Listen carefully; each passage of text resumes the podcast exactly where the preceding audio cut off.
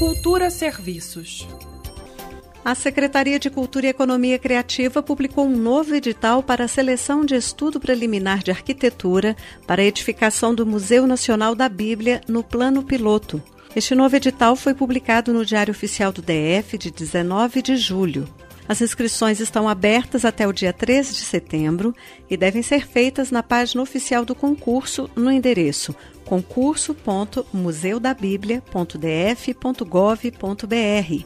Podem se inscrever no concurso público nacional pessoas físicas ou jurídicas constituídas por profissionais diplomados, legalmente habilitados e devidamente cadastrados e em situação regular junto ao Conselho de Arquitetura e Urbanismo.